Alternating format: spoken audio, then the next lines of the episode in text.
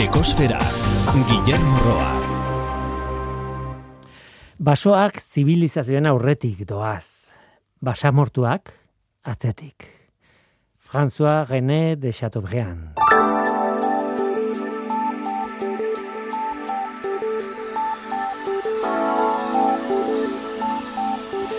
Brasilgo Amazonaseko lur zatiak salga, salgai daude ilegalki Facebooken bitartez. Mila hektaria inguruko eremuak dira eta tartean babestutako zonak eta indigenen lurrak daude. Bebezek iragarri duenaren arabera, saltzaileak Brasilgo abeltzaintzei, abeltzainei saldu nahi dizkiete lurrak eta horretarako Facebookeko azokagunea erabili dute. Facebook Marketplace. Salgai dauden lur asko Rondonia estatuan daude, Boliviarekin muga egiten duen Brasilgo mendebaldeko estatu bat. Amazonaseko euri oian tropikalaren barruan deforestazio maila hundienetakoa duen inguru bat. Facebook prest dago Brasilgo administrazioarekin batera lana egiteko, baina esan dute ez dutela neurririk hartuko haiek bakarrik salmenta ilegala eteteko. Oso zaila dela beristea zein diren salmenta ilegalak eta zein legalak. Eta beraz, Brasil gobernuarekin batera lan egin beharko luketela. Txingudiko ekoetxeak, irunen, gipuzkoan, eskaintza bitxi bat dauka larun baterako martxoaren seirako. Marrazketa eta pintura tailer bat eskainiko du. Anatidoak marrasteko tailer bat izango da. Alegia, ateak eta antzarren familiako egaztiak marrasteko tailerra. Saioaren helburua da naturako marrazketan asteko oinarrizko aholku batzuk ematea, anatidoak ba eredutzat hartuta. Saio praktiko baten bidez beharrezko materialak erabiltzen, zirriborrak egiten eta kolorearekin eta argiarekin lortu, lotutako teknikak aplikatzen ikasiko dute. Eko etxekoek azpin barratu dute ez dela aldez aurreko ezagutzarik behar. Tailerra Xavier Mendartek emango du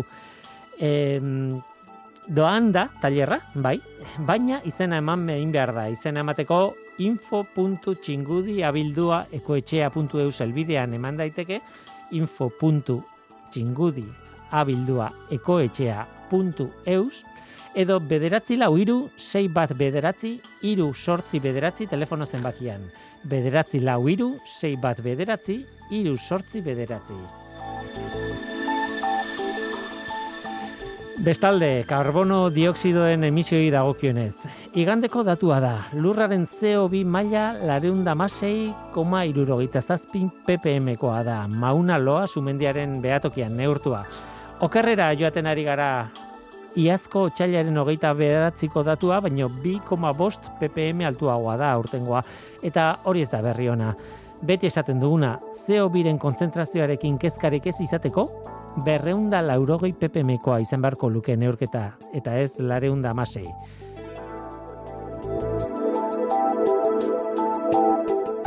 Gaurko saioan atzera begiratuko dugu. Mila bederatziun da laurogeita seiko apirilean izan zen historiako istripu nuklear larriena. Txernobilgo zentral nuklearrean izan zen eta Euskarreko Unibertsitateko leire ozerin fizikariak lan bat egin du istripu hori sakon aztertuta berak gidatuta ba, saiatuko gara ulertzen zer gertatu zen han. Bide batez, datorren martxoaren amaikan, amar urte beteko dira Fukushima bat zentralaren istripua gertatu zenetik, Txernobileko istripuarekin batera ba, izan diren istripurik larrienak. Beraz, eguna proposa dugu gaurkoa zentral nuklearrei begiratzeko, batez ere istripuei, are gehiago leire ozerin gurekin dugula. Hau da gure gaurko eskaintza zu ongietorria zara. Murgildu zaitez gure kosferan.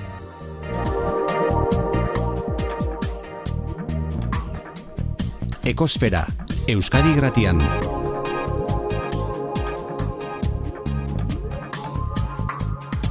Ekosfera. Leire Ozerin fisikaria, kaixo ongietorri. Kaixo.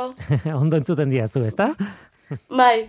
Aizu, Euskal Herriko Unibertsitateko fizikari bezala aurkeztu zaitut, eh, baina egia da, eh, lan hau bukatzu zenuen, ja ez zaudela Euskal Herriko Unibertsitatean, e, gradu amaierako lan bat izan zen, zuretzat, ezta? Bai, ala da. Fernando Plaza holak esken izian lan egitea eta berarekin egin nuen. fizikari batentzat, e, ba ez dakit gustoko gaia den edo ez. Azken batean fisika nuklearra, bueno, e, kanpotik e, hitz egiteko ondo dago, baina barruan egoteko gai komplexua eta, bueno, delikatua gainea. Ba, iruditu zitzaidan, agian nire fizikako, fizikako graduan fizikarekin izan nuen erlazioa izan oso ona izan, mhm. Eta bai izan zela modu bat konektatzeko, segaitik arkeratu nuen karrera, eta esan, jo, ba, benetan merezi du fizikak. Eta ez dakit. Bestela ere, beste mila gai daude, egia esan, eh? fizikaren barruan, baina egia da. Bai. E, ez dugula jende asko ezagutzen, ba, fizika nuklearrean sartzen dena. Ez dakit, e, zure inguruan asko dauden edo ez? Ba, e, momentu horretan aukeratu nuenean gradua maierako lana, bai zala zozer barria, karreran behestana asko lantzen, eta orain, egin dut, master baten nago. Non bai lartzen dutela, azkenan nago ikasten fizika medikoa, eta bertan bai lartzen dela, ikusten dela fizika nuklearra, zelan eragiten duen, osasunean, eta orduan bai nagoela murbiltzen pizka bat mundu horretan. Okerrez banago orain eh, Madriliko Universidad Complutense zauden ez? Eta eta han master bat egiten hori fisika biomedikoari buruz. Eta hori da. Eh, argi dago eh, fisika eta medikuntza batu egiten diren edo ustartzen diren eh, esparruen artean ba hoize eh, naita nahi ez eh, fisika nuklearra egon behar duen egon behar duela ez Ez bakarrik zentral nuklearren gatik, edo, bueno, bestela, naturalki ere radioaktibitatea existitzen da, eta eta eragiten digu, eh, osasunean, klaro. Hori bai. bai. Tira, zergatik aukeratu zenuen eh, gradu amaierako lan horretarako Txernobilgo istripua? Ikono bada? Ba, egia esan, izan zen kasualitatez edo, eh, itzegin nuen gradu amaierako lan bate egiteko hitz egin nuen Fernandorekin eta berak eskaini zidan, izan nuen suerte hori berak eskaintzeko eta esan zidan, jo, ba, segaitik ez ditugu lantzen zeltra nuklearrak eta iztripuak. Eta hortik hasi nintzen irakurtzen eta bukatu nuen Txernobilgo inguruan. Hmm. lan bat egiten, zeusten hauen bai egon zala behar bat, euskeraz egiteko lan bat, hmm. informazio guztia biltzen zena eta hmm. e, horren inguruan, istripuaren inguruan. Egia esan, e, Txernobil oso istripu larria izan da, nik uste dute hori zentral nuklearretan izan den larriena gainera, ez? Eta, eta literatura pila utzi duela, hain zuzen ere zure lana, ba, el, bueno, bilaketa literarioa da, eh? Bo, literario esaten dugunean, bai. esaten dugunean, esan nahi dugu e, zientziako argitalpenen artean, ez? Zer gauza irakurri duzu?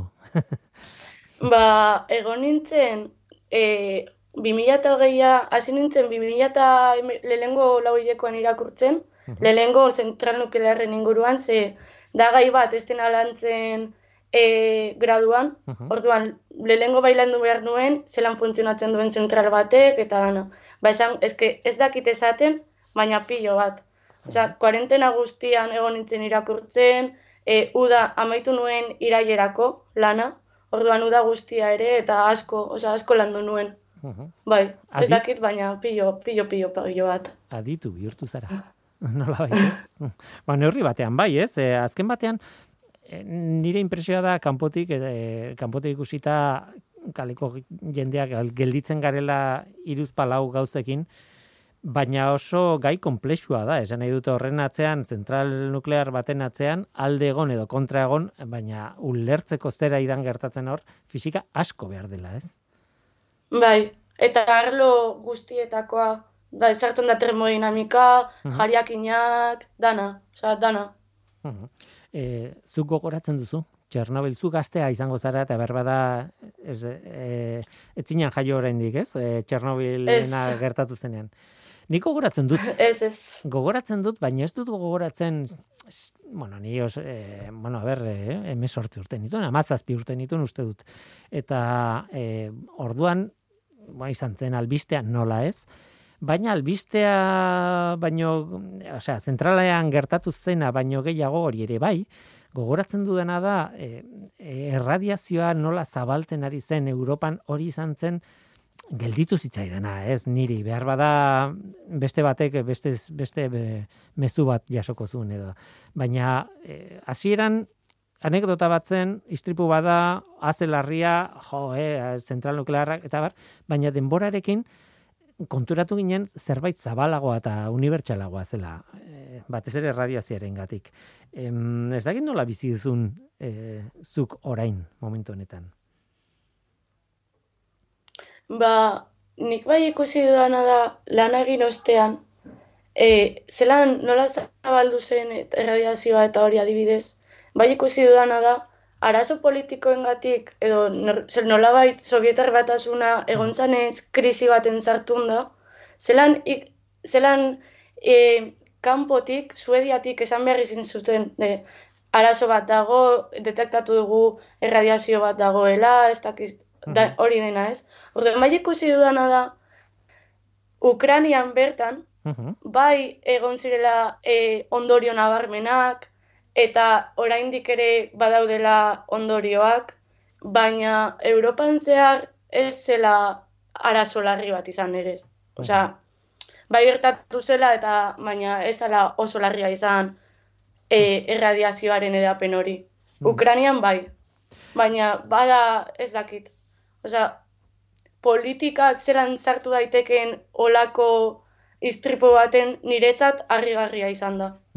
E, gutxi gara bera testu inguru emateko, ematearren edo esango genuke, e, zuk esan duzuna ez, sovietar batasuna existitzen zela oraindik, laro gita zeian izan zen, e, laro gita zeiko apirilaren hogeita bost, hogeita zeian izan zen e, istripua, eta e, garai hartan e, gor batxof, zeon uste dut e, lendakari, zea, e, sovietar batasunean, alegia, Ukrainia bazen horren parte, horren barruan zegoen, eta bai, kontatzen duzuna da, kuriosoa, ez, e, Suedian topatu zuten, batean, e, bueno, e, zentral nuklear baten inguruan, ariz, e, beti neurtzen zituzten radiazio e, mailak eta bar, eta langile bati sartzen, ez zioten sartzen usten zentralean, detektatu zutelako, e, ba, erradiazio maila altuegia zeukala, eta pentsatzen hasieran ba, izango da gure gure isurpen bat, edo gure problemaren bat, edo, eta etzan bereien problemaren bat, baizik eta Txernobildik, ez dakit, iru mila, ez dakit zenba kilometrora, dagoen toki batetik zetorren, e, bai. hori ez. Eta suediarrek piztu zuten nola baita albistea, ez. Eta ordan, bueno, deigarria da, norainoko, zuk esatez duna, ez. Eragina daukan politika eta eta geopolitika gara hartan, ez? Tira, e, aipatu behar dut aurrera egin baino lehen e, bi kontu, bata da Ines e, izeneko eskala, istripu nuklearren nazioarteko eskala badago, alegia, istripu nuklearrak edo, bueno, materiale radioaktiboarekin zer ikusia duen e, edo zer istripu gertakari gertatzen denean, ba, hori eskala baten barruan neurtzen da, ba, bueno, lurrikarak Richter eskala neurtzen dien bezala, ba, hemen e, beste eskala bat dago, batetik zazpira edo zerotik zazpira egia esan, eta e, nolabait, lautik aurrera nolabait e, instalazio sortu den, problema sortu den instalazioetik kanpo zabaltzen da nolabait e, e, arazoa, eta kasu honetan lau bost, sei, eta zazpiraino iritsi zela Txernobil. Bi gertakari daude sailkatuta e, Ines eskala horretan zazpi mailako e, gertakari bezala eta biak dira esauten ditugunak, ez? E, batetik Txernobil eta bestetik Fukushima. Fukushima bat eta e, zentralaren istripua. Tira, e, eta askotan bigarren gauza bat esan nahi nuena izan e, zen e, konparaketa bat egiten dela askotan, ez? Hiroshima eta Nagasakiko bombaekin konparatu egiten da, eta esaten da, bueno, Hiroshiman sekulako izan zen, baina jendea jarraitu zuen bizitzen bertan, eta e, Txernobilen aldiz ez. Eta arrazoia da, bueno, Txernobilen askatu zen erradiazio kupurua, ba, lareun edo bosteun aldiz handiagoa izan zela, ez? E, Hiroshimako bombak askatu zuena baino pentsa noraino iritsi zen isurketa, ez? Tira, hau esan da, e, eskatu nahi zute kontatzeko non dago Txernobil o nun zegoen, bueno, nun dago bai, eta nolakoa zen? Ba, Txernobilgo zentral nuklearra kokatzen zen Ukranian, e, Kiev iritik eunda kilometrora. E, bertatik pasatzen zen Pripyati baia, eta orduan blokeatu zaben, eta sortu zen laku artifizial bat. Eta horren inguruan, eraiki ziren lau erreaktore. Eta ez da zaben erreaktorea izan zen laugarrena, eta zen RBMK erreaktorea. Erreaktore mota horrik ziren Sovietar batasunean eraiketzen zirenak, eta aukiten zaurien ziren bakarrik Sovietar batasunean eraikitzen ziren. Oso espezifikoak ziren. Orduen, e, pizka bat gainetik azalduko dut zelangoak ziren, ze ez tona izartu bez oso sakon. Orduan, erregaia zan e, euneko bi aberaztutako uranio oksidoa. Horrek zer esan nahi dau, aukiten zau e, uranio oksidoak dekoz uranio berreunda eta magos isotopoa eta berreunda eta geta mazortzi. Ba horrek esan nahi dau, uranio berreunda eta geta tean e, isotopo gehiago zituela. Uh Nola baita esateko. Moderatzaia zen grafitoa. Eta hau da, e, azkatzen danean, fizioa gertatzen danean, e, azkatzen dira neutroiak, baina neutroiak azkatzen dira e, oso energia altuetan. Orduan, behar da material bat, neutroi horiek e, moderatzeko eta e, neutroi horien abiadura moteltzeko. Zertarako fizio reakzio gehiago sortarazteko. Orduan, gero, egoten, e, osgarri bat ere egoten da zentral nuklearretan, eta e, RBMKaren osgarria zan irakiten zuen ura.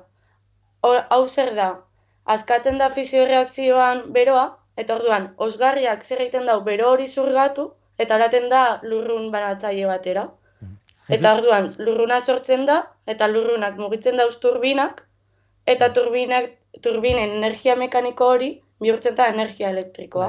E, zati elektrikoa horti dator beti, ez? E, hori da. Hori, sortzen da, eragiten duen, bero horrek eragiten duen lurruna, ez? Hori da. Eta, bueno, azkenen falta da badeko moderatzailea, osgarria, eta baina falta da zozer kontroletzeko e, fizio reakzio horiek. Ze egon behar dira beti kontrolatuta, ze bestela alda gertatu estanda bat, edo oza, arazo larriren bat. Bai. Orduen horretarako dau, e, daude kontrol barrak, kasu honetan, erreaktore mota hauetan. Kontrol barrak zer dira, e, neutroiak zurgatzen dituzten materiala osatutarako barra batzuk.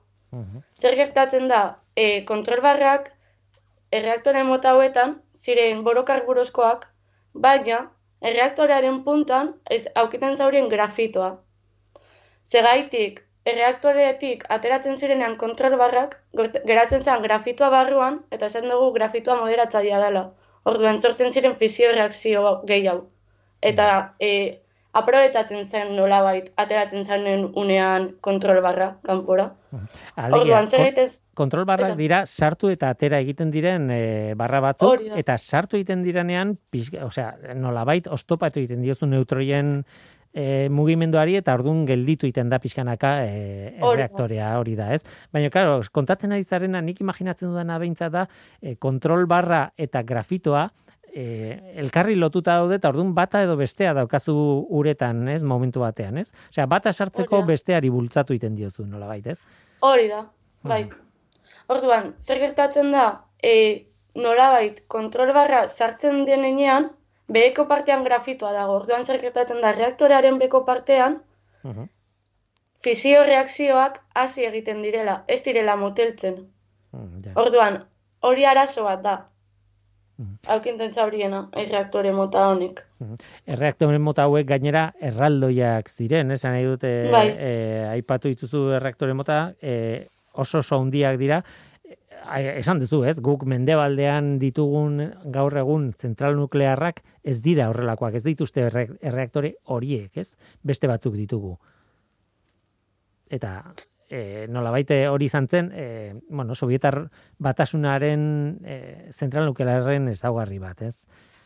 Bai, eta gainera e, nabarmena zen bai, zelan e, sovietarren erreaktoreak ez aurre laukiten ez talkirik.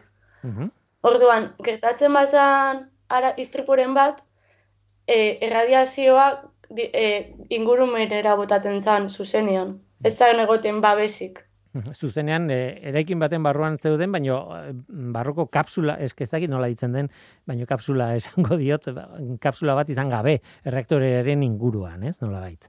Hori da. Osa, erreaktore guneak berak, bai aukiten zabela e, estalki biologiko bat, baina hortik kanpo, esan egoten erreaktorearen eraikin guztian, esan egoten estalki bat. Eta gustatuko litzaidake eh, esatea eh, barra pila bat ditu, ditu erreaktore, bueno, mota hortako erreaktoreetan, ez?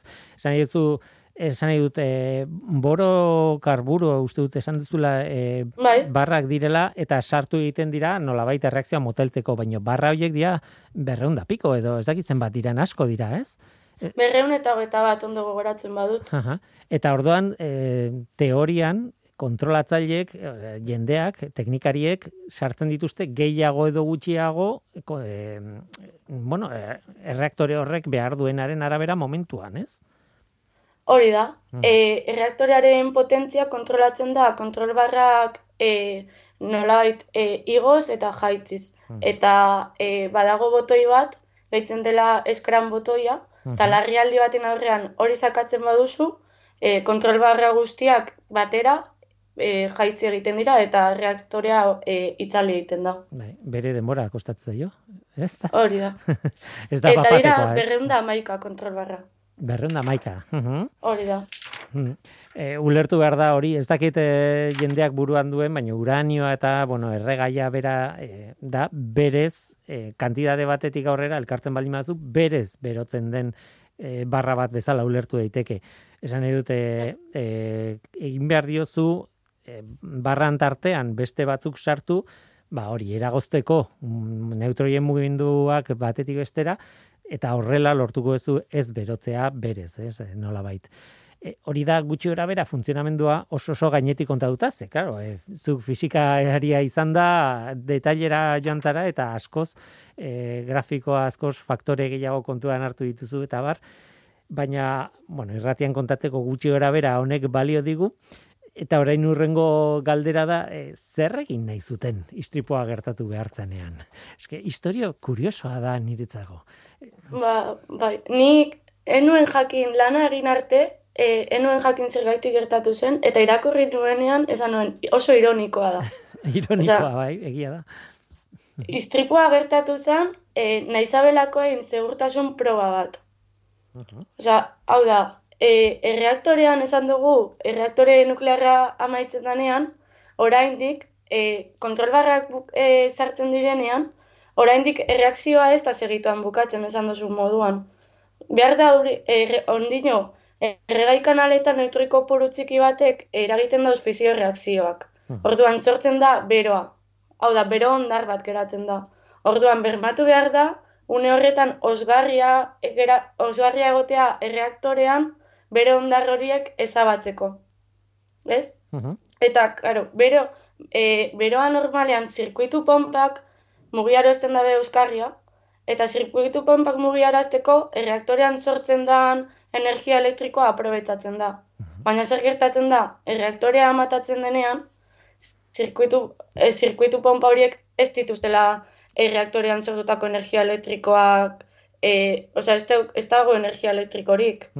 Eta orduan, Orduan- ez dago pomparik teorian, Osea, pompak bai, baina nola esan nahi jarri pompa horiek martxan ez? funtzionamenduan esan dut. Aha. Orduan, e, zer egiten da, kanpo sorgailu batzuk elikatzen dabez e, pompa horiek. Baina zer gertatzen zen, kanpo sorgailuak behar zauri ezela irurogei segundo pompak martxan jartzeko. Hmm. Orduan, arazo baten aurrean irurogei segundo denpora oso luzea da. Eta pentsatu zuten, ba zergaitik ez dugu aprobetsatzen e, ba, sortzigarren turbosorgailua Mhm. balastatzen danean, sortzen den energia mekaniko hori, e, energia elektriko bihurtu eta pompak martxan jartzeko horregaz. Eta hori da, egin nahi zuten proba, hain zuzen ere, segurtasun proba. E, e, e, gainera, gau, gau ez egin zuten, ez? E, alegia, inguruko herriek eta energia gutxiago behar duten ga- momentuan, eta barrez. Hasi ziren prestatzen gauza da proba egin behar zela e, zazpireun mila megabatio termiko artean, hau da, e, normalean e, lan egiten den potentzian, baino basuagoan. Orduan, potentzia bajatu jaitsi egin behar zen. Eta hasi ziren prestatzen apiriaren hogeta bosteko goizaldean. Eta jetxiz duten, e, potentzia jetxiz duten eta jetxiz duten. Ez? Zeratea zen gaizki orduan? Ba, e, gauz, izan zen faktore asko gertatu ziren. Hau da, hasi zen hogeta bostean.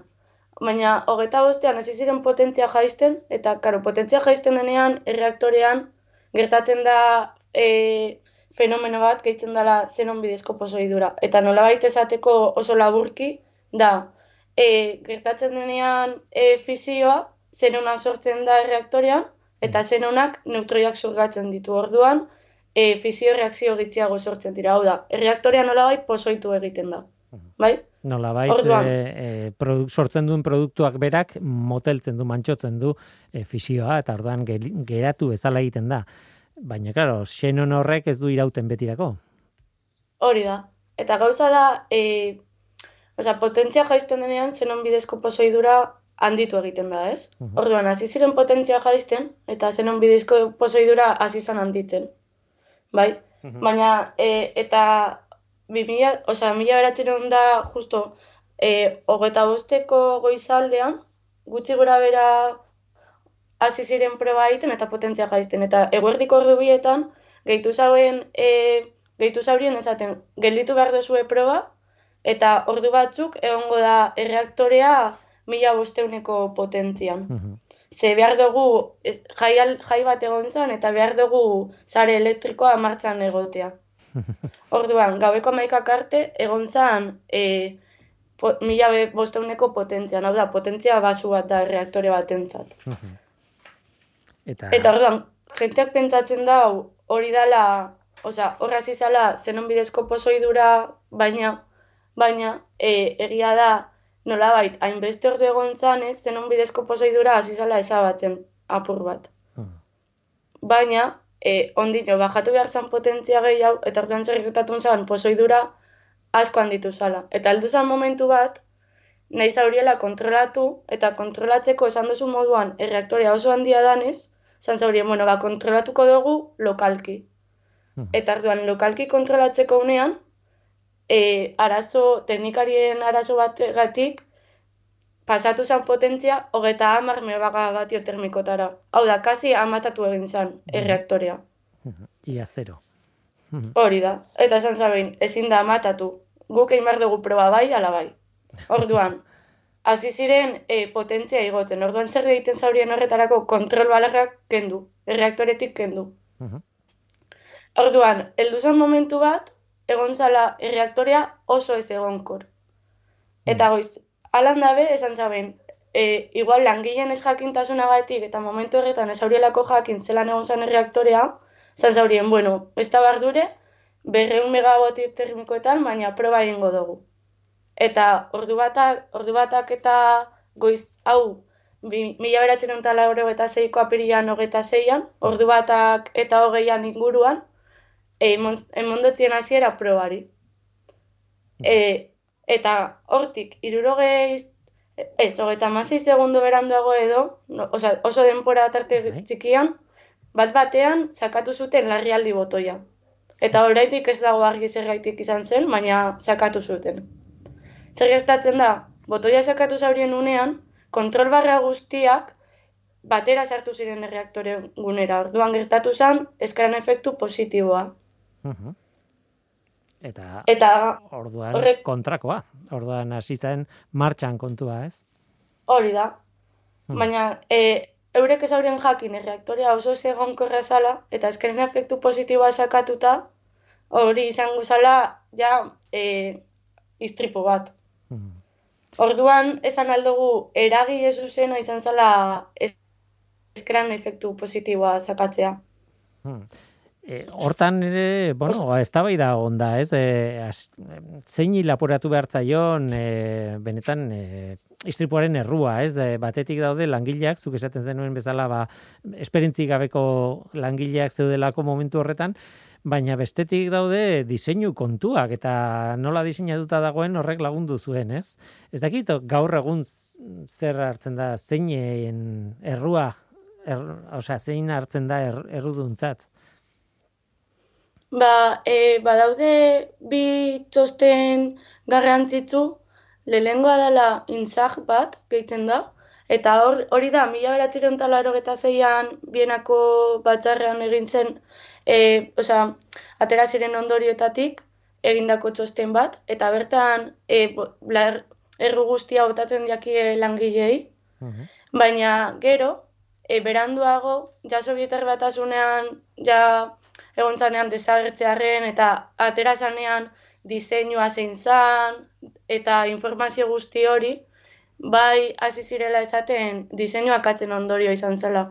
Eta, bueno, nik lanean bai atera e, ondorioa, ondorio moduan izan da e, alde batetik bai haukin zauriela langileek e, errusati bat, ze egon ziren e, pauso batzuk ez zela errespetatu eta ez auriela legedia jarraitu, baina diseinuak atzori izan zala eragile zuzena. Ze badago artikulo bat, agertzen dela nola ez pasan zakatuko eskran botoi hori, laro minuturen buduruan edo, e, erreaktorea guztiz itxaliko zan, eta esan istripurik gertatuko. Tira, kontu beldurgarria benetan, ez? E, bueno, askotan gart, e, galdetzen da e, posible da Txernobil bat gaur egun eta bueno, ba, beste mota bateko erreaktoreak ditugu, beste mota bateko ingur, e, testu ingurua eta eta Txernobil bat ez orain guk ditugun eh, reaktoretan beste problema batzuk egon daitezkela, ba, ba, ba euskalo, ez. E, ordutik aurrera hasten da e, eromena, nola baita esateko, ez? E, pripiat bera, e, da gertuen dagoen herria okerrez banago, ez? Eta ebakuatu egin zuten, baino rirra, eta oso azkar, eta gerostik ez dira bultatu nik dakidala, eta eta ez bakarrik hori. E, bueno, zerbait egin behartzen mm, mm, istripuak utzitako, bueno, lerketa bat egontzen gainera eta eta ordun horregatik atea zen e, erradiazio odei hori, ezta? Bueno, bai, e, bi leherketa gertatu ziren. Eta oraindik e, leherketan inguruan e, badauzi hipotezia asko, baina oraindik ez da ez da, ez dago hipotesi ziur bat esaten dena e, ger, ze, oza, zein izan zen lerketa mota eta argitzen duen hipotesi bat. Hmm. Badaude esaten da egon zela lurrun lerketa bat eta lerketa nuklear bat. Hmm. Baina oraindik ez dago argi. Ez dago argi. Likidatzaileak izeneko langile batzuk sartu ziren, bertan, ez? E, bueno, e, zeintzen bere lanahan e, istripua gertatuta segituen. Bai, gauza da, e, amar egunez, e, ez, askatu zala radioaktibitatea ingurumenera. Orduan, e, zer gertatzen da, lehengo, esan duzu moduan, pripiat, e, pripiat evakuatu zen, eta handik aste betera edo, Txernobilgo inguruak, hogeta hamar kilometro, hogeta hamar kilometro da zeuden inguru guztiak evakuatu ziren. Hmm. Hori da, Txernobilgo esklusio ere muagitzen da. Hmm. Eta e, zer egiten zuten likidatzaiek, ba, azkenean, bertan zeuden animali guztiak hil, erradioaktibitate azbetetan zeuden gauzak garbitu, eta gra, e, teiatura adibidez grafitoa jauz izan, grafito hori kendu, eta suitzadiak bebai zuak amatatu, dana. Azken batean e, e, egin behar izan zuten sarkofago moduko bat, eta e, claro, lehenengo zaten azpitik egitura, sarkofagoren egitura egin, ez? Lehen sarkofago bat egin zuten, denborarekin urte eta e, bigarren bat ere egin dute inguruan, ez? Eta, eta hor dago. E, bueno, ez dakit, e, oiztripu harrigarria da eta ez bakarrik eh, eragiten duelako kanpoko jendeari noski baiet, baina han eh, gauza konpontzera eta larriagoa ez izateko sartu zirenek bazekiten bizitza galduko zutela nola baita ez.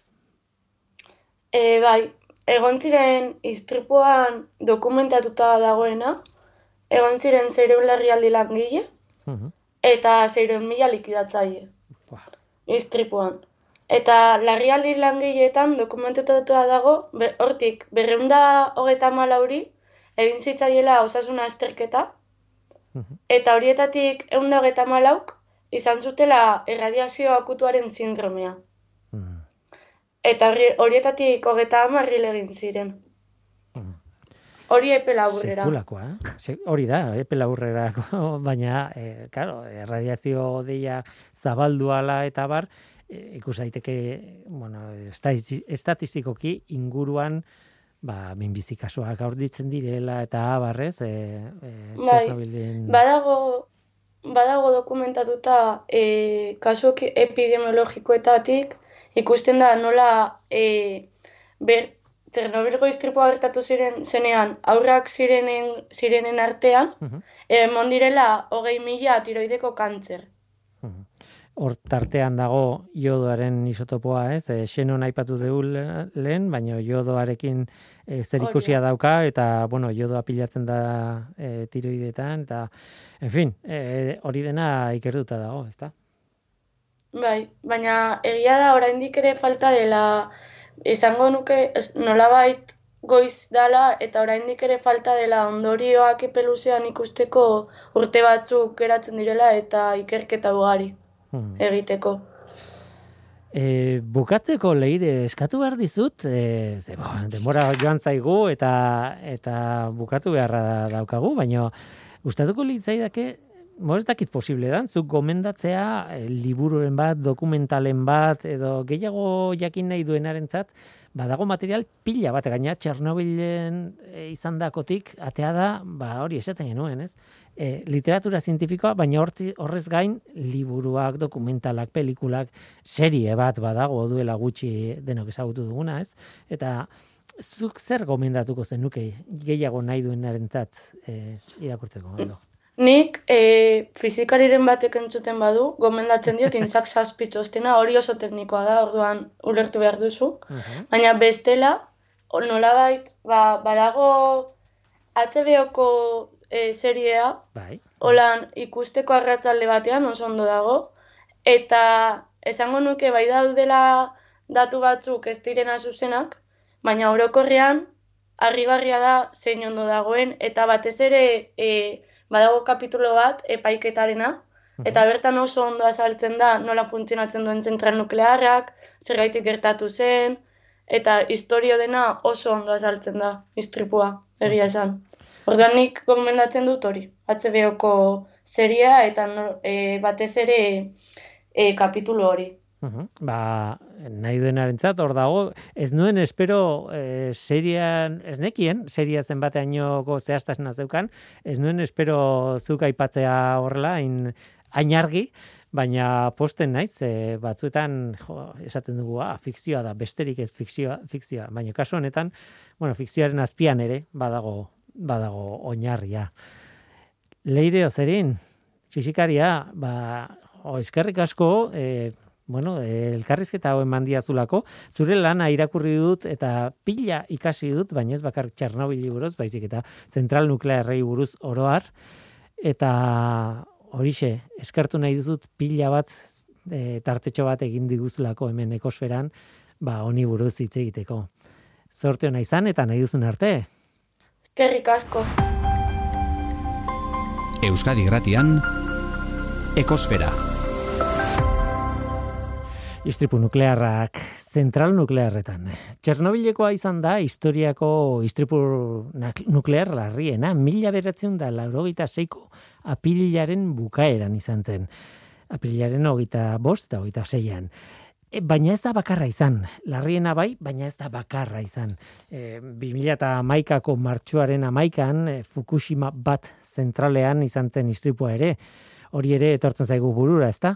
Lurrikara baten ondorioz tsunami bat egon zen, e, Japoniako e, itsasoan, e, e, ekialdeko kostan, erreaktoreak itzali zituzten, baita erreaktore bat geraraztea bueno, ez da, ez da azkar egiten, beraz, e, saiatu ziren itzalten, eta, bueno, lortu zuten.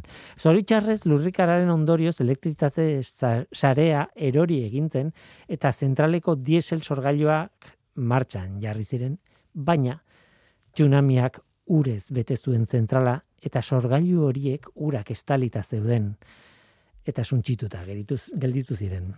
Oste sistema erabat ondatuta gelditu zen azkenean, eta erreaktoreak gainbero, gainberotu zituen inguru guztiak, ez? Hiru erreaktore urtu ziren eta estanda egin zuten Fukushima bat zentraleko istripua.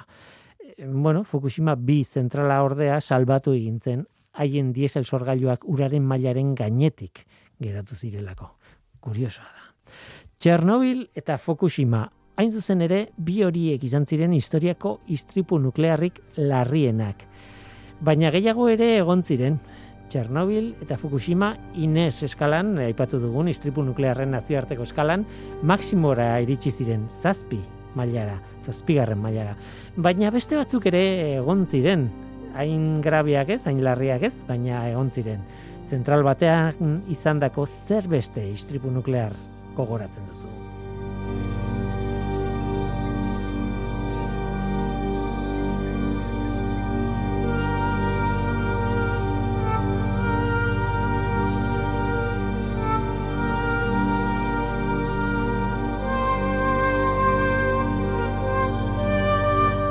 Nik batzuk ekarri ditut gaur. Eh, mila beratzen da berrogeita mazazpiko irailean, Errusiako Kistim herrian, izan zen Ines eskalan sei mailara, seigarren mailara iritsi zen ez behar bat.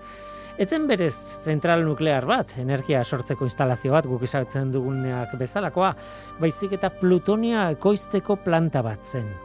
Eta maiak izena zuen planta harrek e, bueno, beste izen bat ere bat zeukan, baina maiak bezala esautzen da planta hori. E, alare, sekretua zen maiak planta, eta etzegoen mapatan marraztuta. Eta horregatik, istripuaren berri izan zutenean, Kistin izena eman zitzaion gertueneko herriaren izena zelako.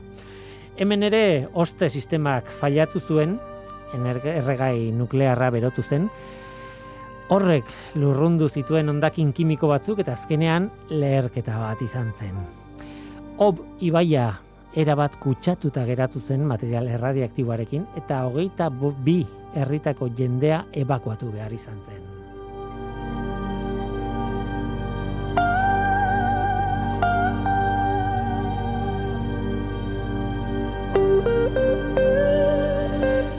Ines eskalan bost mailako hainbat istripu ere izan dira historian.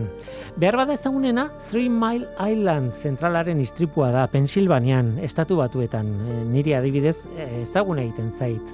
Three Mile Island, iru milako uartearen zentralaren izena. Mila bederatziun da irurogeita emeretziko martxoan izan zen. Hemen ere, oste sistemaren zati batzen, baten akatsak eragintzuen istripua. Erreaktore baten nukleoa partzialki igurtu zen eta gas erradioaktiboaren isuri bat izan zen atmosferara.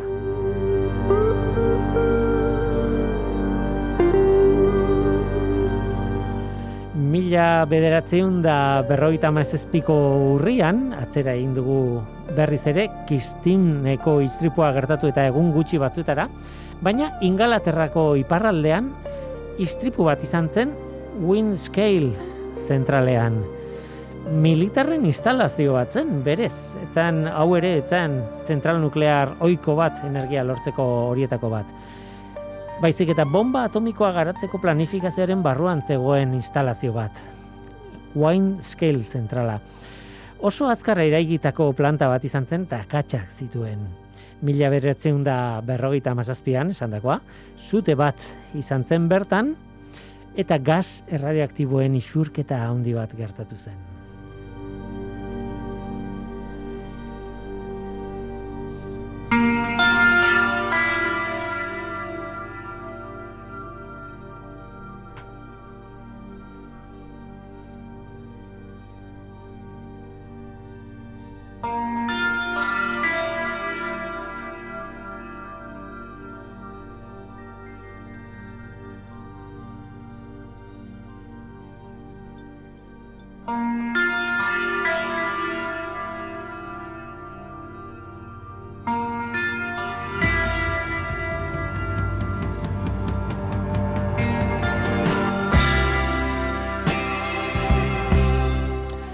Eta beste kasu bat, bost mailako beste istripu bat ere bai. Berezia eta gezurretako historio bat ematen du, baina benetakoa izan zen. Mila bederatzen da laragoita zazpiko irailean. Nik esango nuke, Txernobileko istripua izan ondoren, urrengoa izan zela hau. Brasilen, Goaianian, material erradioaktiboa lapurtu egin zuten, utzitako ospitale batetik ekipo eta metodo mediku askok askotan material erradioaktiboaren beharra izaten dute eta garai hartan eta Brasilien behintzat ospitalea itxita ba bertan geratu zen material hori Goiania, Goianian, ez dut ondo esan lehen izena, Goianian. Bi lapurrek hartu zuten ekipoa eta material erradioaktiboa ateratzen saiatu ziren. Sekulako erradiazioa jasantzuten gero txatartegi batera saldu zuten e, lortutakoa eta han jende asko joan zen bisitan zergatik ba dizdira urdina zuen material ura ikustera oso berezia oso bitxia izan zen berez Txerenkov irradiazioa zeukan material horrek eta ikusgarria zen, baina oso arriskutsa ere bai. Azkenean materiala jasotzera joan ziren mediku batzuk, eta beste ospitale batera eraman zuten. Eta gero han, fizikari batek ikusi zuen materiala ura, materialaren arriskoa identifikatu zuen eta agintariei abisatu ziren. Bide luze horretan eta nekain modu laburrean kontatu duan bideo horretan, materiala leku guztitatik isuri zen eta leku guztitara joan zen. E, batzuk, e, pertsona batzuk hartu zuten materiala eta beraien gorputzak marraztu, Ba hoxe, distira zuelako. Guztira lau pertsona hil ziren. Txatar, txatar, parkatu, txatartegitik jaso zuen erizain bat barne biltzen. Eta ehunka eragindako izan ziren. Gertakari hau ere, Ines eskalan, bost maila lortu zuen.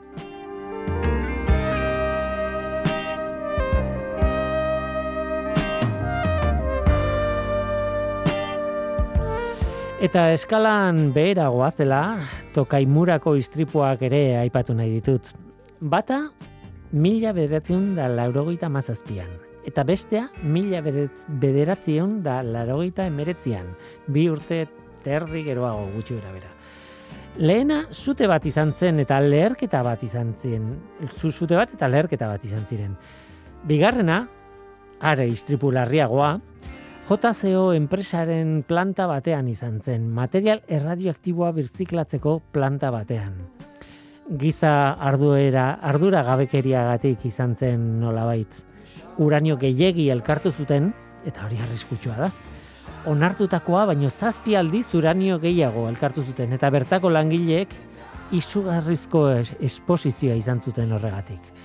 Bi hildako eta berrogita bederatzi pertsona bestelako eraginekin like black holes in the sky. Bitxia da Tokaimura Fukushima bezala, ba, Japoniako ekialdeko kostan dago, eta Fukushimakoa bezala, Tokaimurako lehen istripua martxoaren amaika batean izan zen. Baina, mila beratzen da laurogita mazazpian esan dugun bezala. Fukushimakoa duela mar urte izan zen, bi mila tamaika. Hauek izan dira zentraletan izandako istripu batzuen zerrendatzo bat behar bada larrienak, agian baten bat utzi dut aipatu gabe.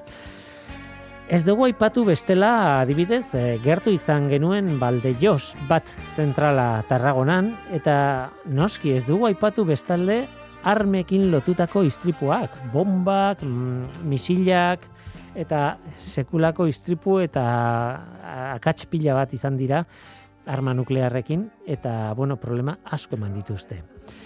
Istripuak edo erabilerak. Hiroshima eta Nagasaki ere ez justo aipatu dugu hasieran programaren hasieran, baina baina hemen sartuko lirateke arma nuklearrak dielako. Baina tira, bain gainbera da bat egin diogu historia honi, historia luzea eta komplikatua guk xietasun asko ez ditugu eman, xietasun askoz gehiago dago esateko, baina gu horretan geratuko gara gaur behintzat.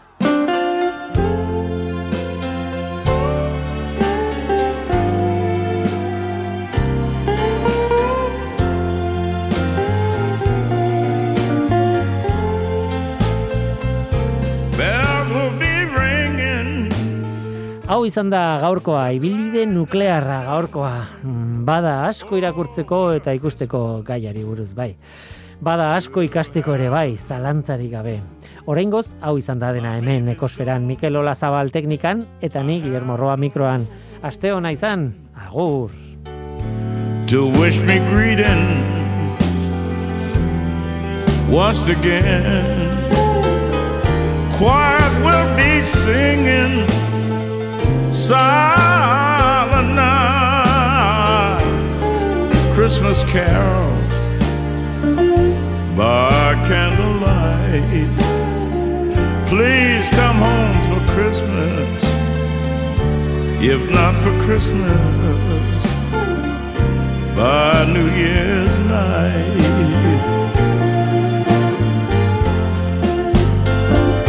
Friends and relations send salutation.